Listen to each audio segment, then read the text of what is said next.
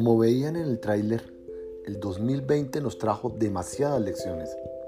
La pandemia obligó a muchas familias a cambiar sus estilos de vida, reacomodarse a momentos que nunca pasaron por sus cabezas, tener diferentes lugares de residencia, incluso separarse por días o meses, o al contrario, unirse como nunca habían estado. Uno de los factores más recurrentes durante esta etapa fue la pérdida del empleo o la disminución de los ingresos, lo que obligó a muchos a volver a sus orígenes, redefinir su vida y aspectos personales y emocionales. De esta manera aparece el emprender como una alternativa que permite tener otro rol de vida y de crecimiento personal. En esta aventura, el nuevo emprendedor debe cambiar sus paradigmas, romper sus hábitos, transformar los valores y redefinir sus objetivos. Es por esto que la aventura arranca cuando sentimos que todo ha terminado o que la vida debe continuar desde otros aspectos. Tomar la decisión de emprender no es fácil. Implica un cambio emocional, no solo para ti, el emprendedor, sino para todas aquellas personas cercanas que se ven involucradas en el proceso. Sin embargo, como decía la película, no retrocedas nunca, no te rindas jamás. Al contrario, es importante y muy valioso ser capaz de continuar. La casta del emprendedor está en aguantar y en proseguir en contra de todas las dificultades. Hoy veremos cómo esa aventura comienza y cuáles son los procesos que tienen que pasar antes de tomar la decisión de emprender.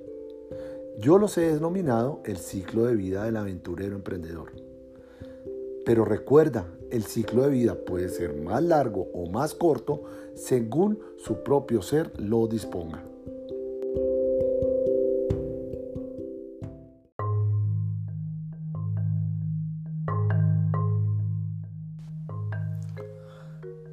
Ese ciclo de vida se compone de cuatro momentos puntuales. Uno, El momento cero. Dos, El duelo. Tres, La decisión. Y cuatro, El arranque. ¿Cómo es el momento cero? Ese momento cero arranca cuando todo lo que tenías por sentado se acaba. El empleo que te mantenía en la zona de confort se termina como no estaba premeditado, se derrumba tu status quo, tu normalidad. Eso te lleva a momentos fuertes, desagradables impactantes. En muchas ocasiones a sentirte como en un hueco, un hoyo negro en el cual nada te permite salir. Ese primer día no te crees lo que sucede, no lo asumes y al contrario, tratas de esconderlo dentro de tu propia realidad. Sí, no creas que eso solo te ocurre a ti. A todos nos sucede o nos ha sucedido. Cuando salí de la empresa en el año 2004, los primeros días fueron muy extraños. Pensaba que estaba en un mal sueño y que todo acabaría pronto, o que posiblemente me iba a despertar al pellizcarme. Sin embargo, con el pasar de los días, la realidad se convierte en una fatalidad los ingresos disminuyen, no hay perspectivas cercanas y los que considerabas tus amigos muchas veces te dan la espalda.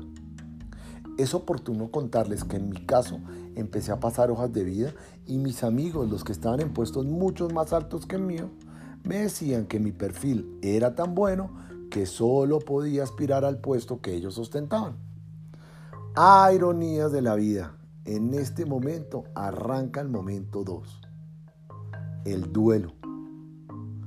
Como tu realidad se ve oscura, llegas a llorar, deprimirte, sentirte como el peor e incluso sentirte un fracasado, porque las cosas se cayeron y no continuaron como tú esperabas que fueran. Siempre creo que en este momento nos debemos permitir llorar, gritar, patalear y hasta encerrarnos en nosotros mismos. Yo no te puedo dar un consejo diferente pues eso me sucedió a mí. Sin embargo, ojo, esto no quiere decir que te vas a quedar en eso, que vas a continuar en ese círculo vicioso. Recuerda que al final, en cada tormenta, siempre aparece el sol. Obviamente, es importante y hasta necesario tener este duelo, Posiblemente ya empiezas a ver lejana la consecución de un empleo bien remunerado o la decepción por no ser llamado. Empieza a mermar toda tu, autoestima. Te empiezas a sentir un inútil. En la mayoría de las ocasiones, reflexionas acerca de lo que vas a hacer a partir de ahora. Eso lleva a que tu cabeza logre romper el primer paradigma. Sí, señor, hay que romper ese primer paradigma. La única opción no es conseguir un empleo.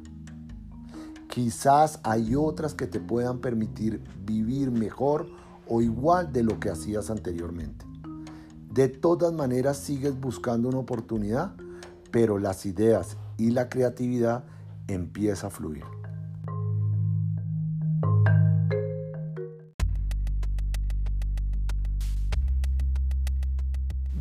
Llegamos al momento 3, la, la, decisión.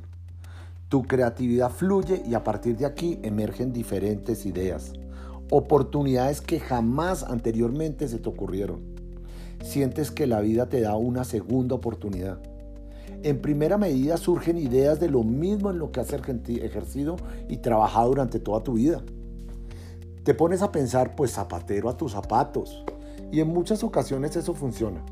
Solo que a veces en lo que estabas no era lo que más disfrutabas. Por eso viene mi consejo, porque Popeye en marino soy.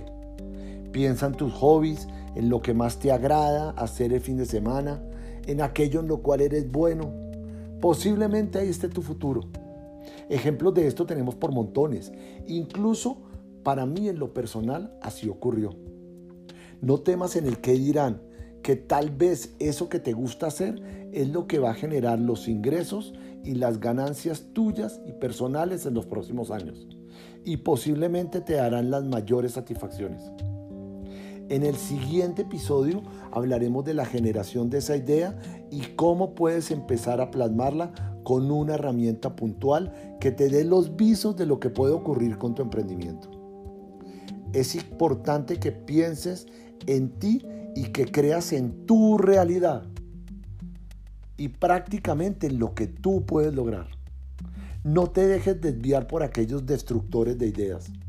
Si bien es aceptable permitirse un consejo, no lo es si lo que vas a ocasionar es que destruyan lo que quieres construir.